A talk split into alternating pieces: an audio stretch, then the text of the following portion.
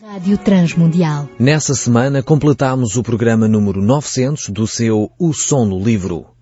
Desde 1 de dezembro de 2004, a Rádio Transmundial vem a transmitir este, que já é o programa mais comentado em Portugal pelas rádios coligadas, bem como em outros países, por satélite e através da internet. Dia após dia, a nossa equipa vem a fazer de tudo para levar até si o conteúdo o mais fiel possível do livro mais lido de todo o mundo, de todos os tempos, a Palavra de Deus. Ela é a luz para o caminho do homem, alento para as horas difíceis e tudo o que se pode conhecer do Criador. E da sua soberana vontade está expressa explicitamente ou através da dedução do seu conteúdo. E a julgar pelas milhares de cartas, e-mails e telefonemas que nos chegam, podemos atestar do poder desse livro santo na edificação de vidas solidamente estabelecidas, na transformação de lares e comunidades pelo país e não só. Continue conosco. Escreva-nos a relatar como este programa o tem ajudado. É por isso, precisamente que estamos aqui, para levar até si a Palavra de Deus, o livro que nos fala, ensina e consola, mesmo depois de o termos lido. A você que nos ouve, o nosso muito obrigado. Olá, caro amigo, estamos de novo no programa O Som do Livro. E eu creio sinceramente que esta próxima meia hora poderá mudar radicalmente a sua vida, pois Deus quer falar consigo, mesmo depois de desligar o seu rádio. Eu sou o Paulo Chaveiro e nós hoje vamos falar do capítulo 19 do livro de Ezequiel. Mas antes de entrar neste capítulo 19, que é muito rico para nós, eu gostaria de voltar um pouquinho ao capítulo 18. Este capítulo 18 tem ensinos fundamentais para nós, extremamente importantes. Tem também sido um capítulo muito esquecido, porque ele retrata aqui questões importantíssimas para nós percebermos como podemos caminhar. E a questão como é que a nossa vida influencia ou não a vida dos outros. Neste capítulo temos cerca de 14 vezes a palavra morte. E ela realmente é o assunto uh, focal, importante, central na nossa vida. Realmente todos nós um dia teremos que nos deparar com esta realidade. Mas no entanto, se por um lado a morte é constantemente usada, por outro lado temos também aqui a vida em oposição a este aspecto. É realmente um capítulo muito interessante, este capítulo 18, e que fala e revela aquilo que é o coração de Deus para o homem. Aliás, o último verso, e é aí que eu gostaria de centrar a nossa atenção, nos diz o seguinte deste capítulo 18 do livro de Ezequiel. Porque não tenho prazer na morte de ninguém, diz o Senhor Deus, portanto convertei-vos e vivei. Aqui está a declaração do coração de Deus. Como Deus quer se relacionar com o homem. Deus não tem prazer naquilo que pode destruir o homem, naquilo que prejudica a nossa vida. E aqui isto vai colocar claramente de lado aquela ideia que algumas pessoas têm acerca de Deus, que Deus é assim um ser, enfim, de barbas, um velhote que está lá nos céus, com um trovão na mão, à espera que os humanos façam erro para fulminar uns quantos humanos. Esta é a ideia que alguns têm, mas lamentavelmente esta ideia tem mais a ver com a mitologia greco-romana do que propriamente com o Deus da Bíblia. O Deus da Bíblia não é um Deus que tem prazer na morte ou no sofrimento do ser humano, antes pelo contrário. Deus espera que cada um de nós possa viver dentro dos seus padrões. Jesus usou uma expressão extremamente uh, feliz quando ele disse que o homem que é sábio, o homem que é inteligente, o homem que tem uma vida que vale a pena ser vivida é aquele homem que obedece à palavra de Deus. Como isto revoluciona a nossa perspectiva acerca do relacionamento com Deus, acerca da forma como vivemos a espiritualidade. Muitos de nós pensamos que ser espiritual, ser cristão, é ter assim uma lista de regras, de nãos, em que nós não podemos fazer isto, não podemos fazer aquilo, e que Deus é assim um ser cinzento, um ser que está sempre de mau humor e que quer ver-nos a todos tristes. Antes pelo contrário, é só olhar para a natureza, é só olhar para, para a beleza da criação. Uma criação tão colorida, tão diversificada, tão diferente, tão bela, foi criada por Deus para nosso deleite. E é este Deus que não tem prazer na nossa morte, no nosso sofrimento. Antes, pelo contrário, é um Deus que quer que nós possamos ter uma vida e uma vida abundante. Como é rico este capítulo 18. Ele mostra claramente que cada indivíduo, e é também um outro aspecto central nesta, neste capítulo 18, cada indivíduo é responsável pelas suas próprias decisões. Este é outro aspecto vital na nossa compreensão da relação com Deus. Ou seja, a minha relação com Deus não é hereditária. Eu não posso passar aos meus filhos a fé que eu tenho. Ainda que eu gostasse muito que os meus filhos viessem a ter a compreensão e a vida espiritual que eu tenho, isso não se passa hereditariamente, não se passa por osmose, por estarem próximos de mim, de forma alguma. Não. Uh, os meus filhos terão que um dia tomar uma decisão para se relacionarem com Deus. Eu dou graças a Deus porque os meus três filhos já fizeram essa decisão, já tomaram de uma forma consciente a decisão de seguir a Jesus Cristo, tomaram de uma forma consciente a decisão de confessar os seus pecados a Cristo e deixar que Cristo governe a vida deles. Mas isso foi uma decisão deles, que eu fico extremamente feliz que eles a tenham feito. Mas é uma decisão deles. E nós precisamos, como diz o apóstolo Paulo, renovar a nossa mente. Ou seja, há que voltar a repensar o cristianismo. Nós, na nossa sociedade, achamos que ser cristão é uma coisa da qual se nasce. O meu pai é cristão, o meu avô é cristão, logo eu sou cristão. Por isso os meus pais me levaram em pequeno à igreja para eu ser batizado e nunca mais lá pus os pés, mas eu sou cristão. Esta tem sido a mentalidade de milhares de pessoas no nosso país. Mas na realidade, ser cristão é uma decisão individual onde cada um deve tomar essa decisão. Por isso aqui este capítulo 18 nos alerta que o pai é responsável pelos seus atos e Deus vai julgar o pai pelos seus atos, mas assim como o filho, não mais, começa a dizer este, este capítulo 18, não mais o filho sofrerá o dano eh, que o pai cometeu. E por isso aquele provérbio que se dizia em Israel, o pai comeu uvas verdes, mas os dentes do filho é que ficaram embutados, diz Deus, não mais se citará em Israel. Deus não é um Deus injusto. E nós vemos que nós temos um provérbio parecido com este, eh, que se dizia em Israel, que nós dizemos, Deus dá nozes a quem não tem dentes. Isto é, é errado, é completamente não conhecer o coração de Deus. Deus não tem prazer na morte de ninguém. Nem dos ímpios, nem dos justos. Deus não tem prazer na morte de ninguém. Deus não tem prazer no sofrimento de ninguém. Quando nós compreendemos quem é o nosso Deus dentro dos padrões bíblicos e deixamos de lado as nossas influências romanas da mitologia, as nossas influências gregas da mitologia, ou as nossas influências até pagãs, que muitas vezes nós introduzimos no cristianismo, quando colocamos isso de lado e olhamos de facto para o Deus da Bíblia, percebemos que este Deus é um Deus de amor. Um Deus que ama. Um Deus que não tem prazer no sofrimento. Um Deus que quer trazer vida e vida abundante. Um Deus que quer libertar da escravidão. Um Deus que nos quer libertar de nós próprios e do nosso pecado. Um Deus que nos quer libertar dos nossos vícios. É este o Deus das Escrituras. Quando nós conhecemos este Deus, e como dizia Jesus, quando conhecermos a verdade, a verdade nos libertará.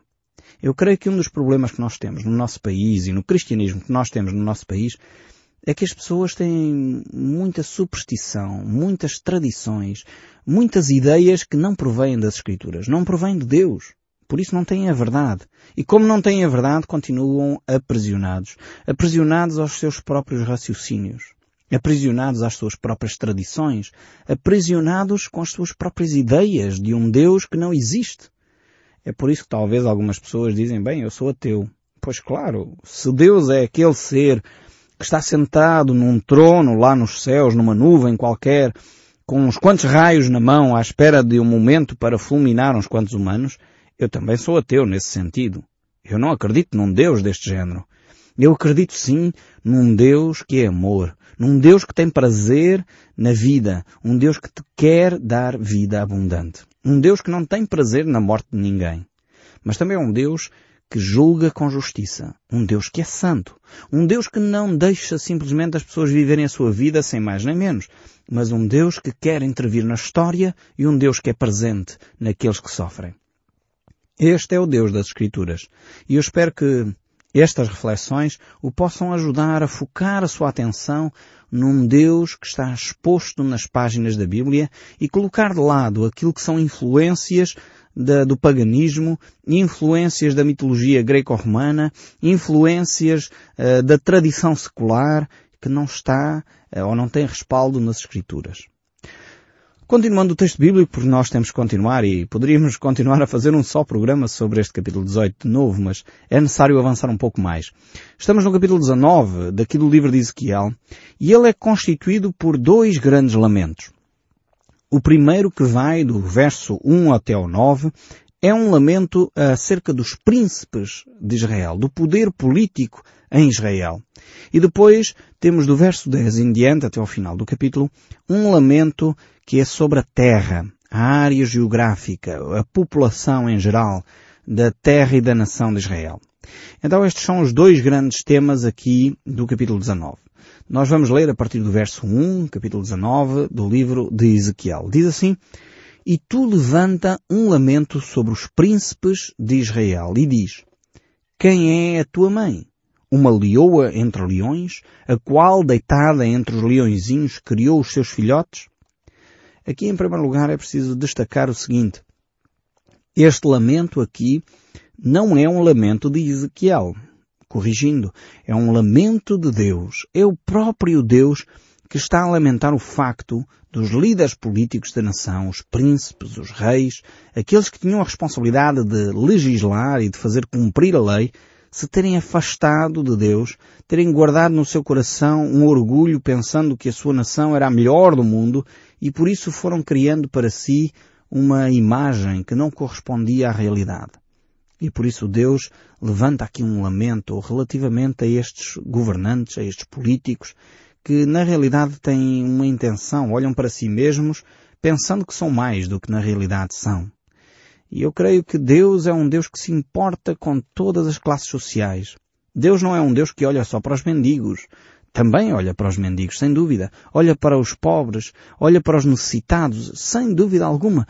Mas Deus é um Deus que olha para os ricos, olha para os empresários, olha para os políticos, olha para os reformados, olha para os, os desempregados. Deus olha para todos nós. Deus não faz acessão de pessoas. Não é a nossa posição social que nos faz, ou que faz com que Deus tenha mais, eh, ou um olhar mais atencioso para conosco. Deus é um Deus que não faz acessão de pessoas. É a nossa atitude no coração que faz com que Deus se aproxime de cada um de nós. Agora este texto fala-nos acerca de um leão. E aqui o leão refere-se a Israel, à nação em particular da tribo de Judá.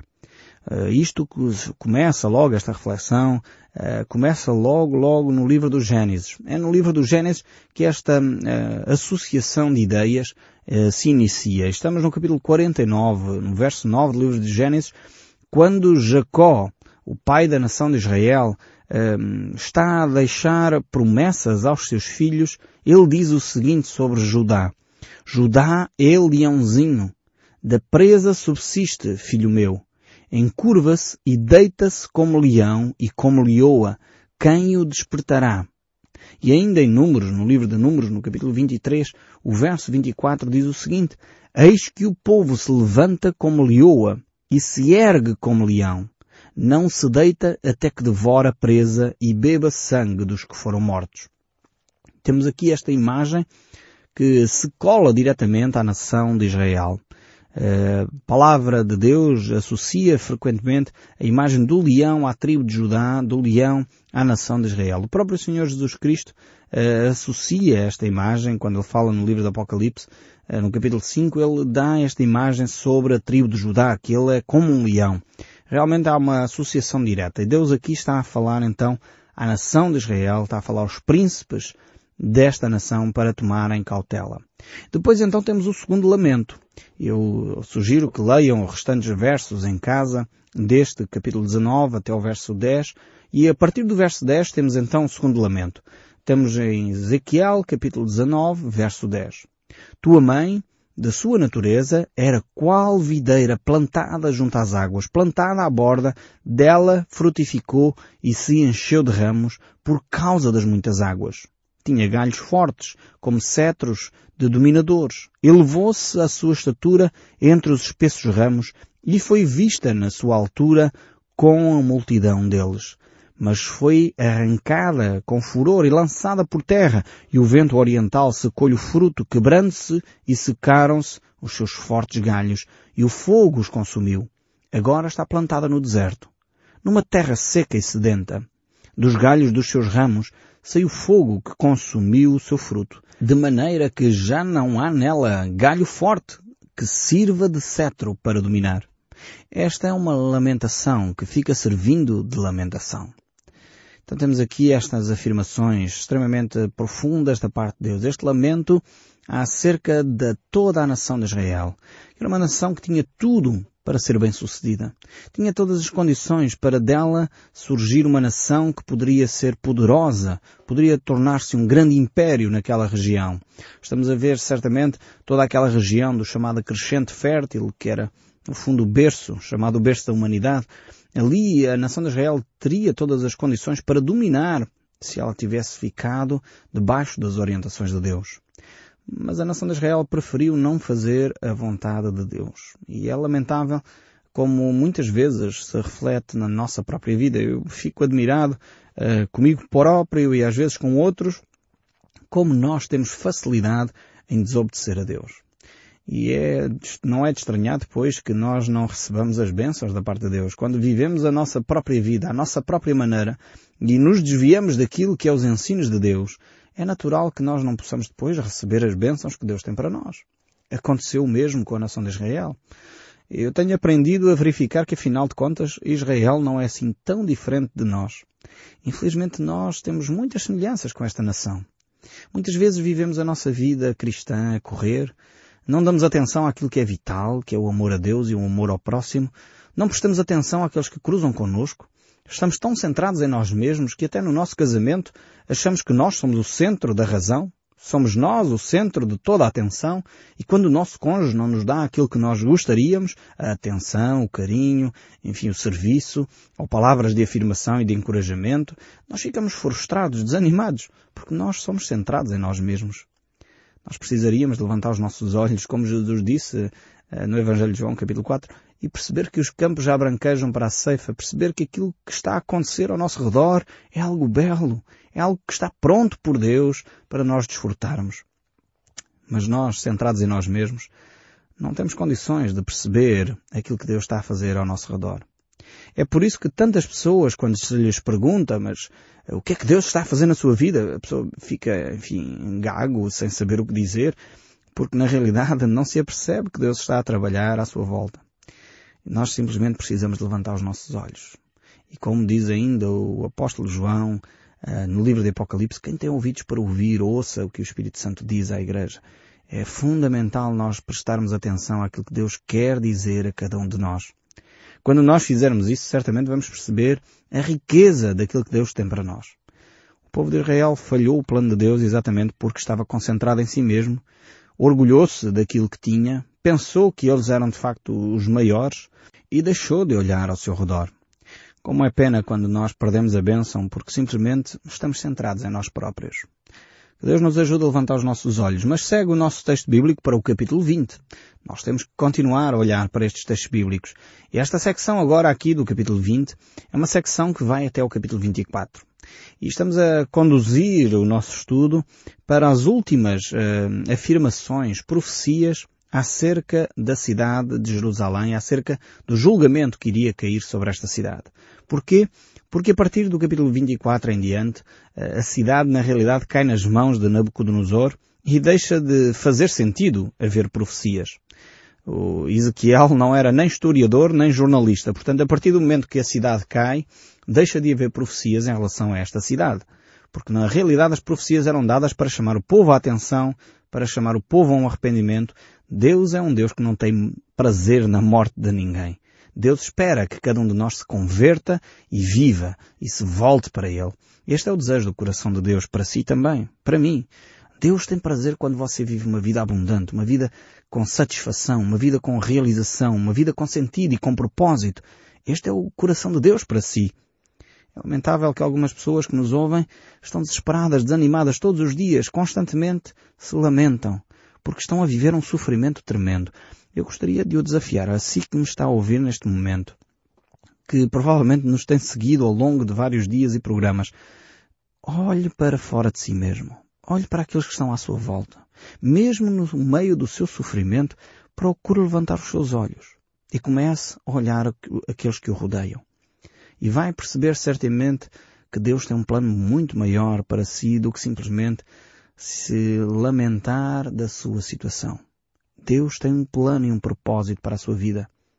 Aquelas pessoas que nos têm telefonado e escrito, que vivem dramas reais, dramas de saúde, de desespero, de solidão, eu sugiro vivamente, olhem ao vosso redor, comecem a concentrar a vossa atenção nos outros e não em vós mesmos. E vejam como essa, essa beleza do mandamento de Deus, de que nós recuperamos a nossa saúde quando colocamos os olhos naquele que é o nosso próximo. Deixo esta recomendação consigo e veja pela sua própria vida como ela vai ser transformada. E continuo a ligar-nos a dizer como Deus está a mudar aquilo que acontece ao seu redor, aquilo que você está a ver da mão de Deus na sua própria vida.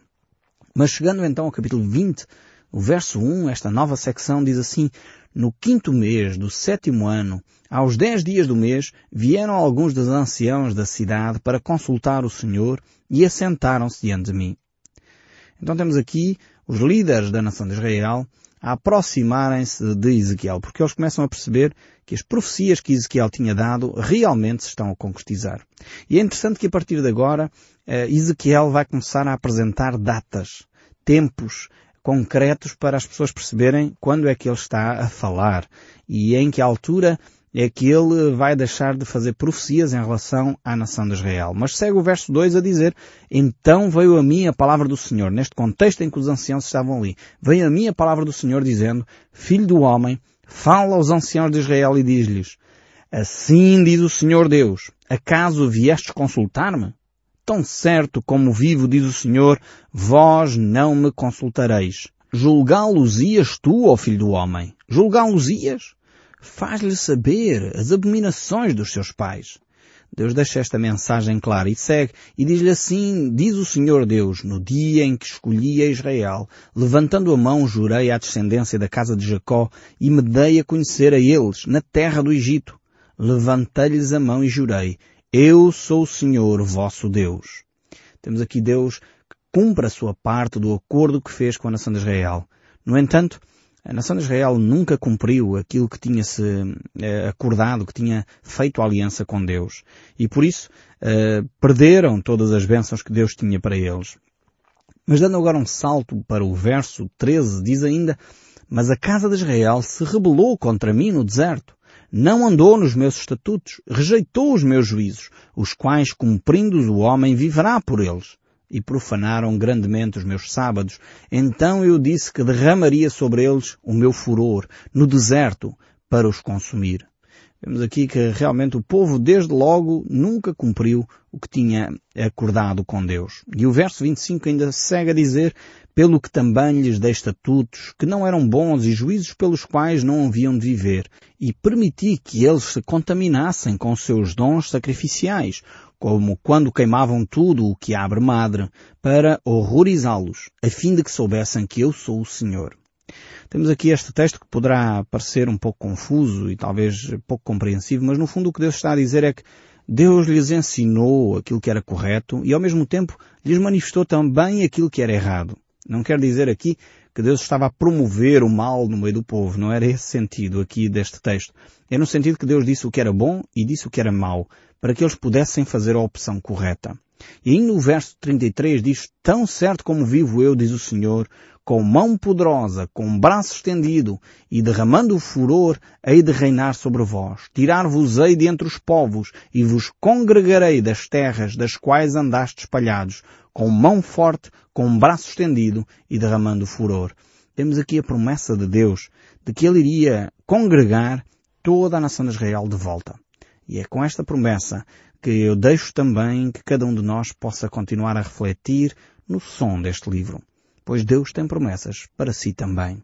No próximo programa nós voltaremos a olhar para este livro fantástico de Ezequiel, que tem tantos ensinos para nós.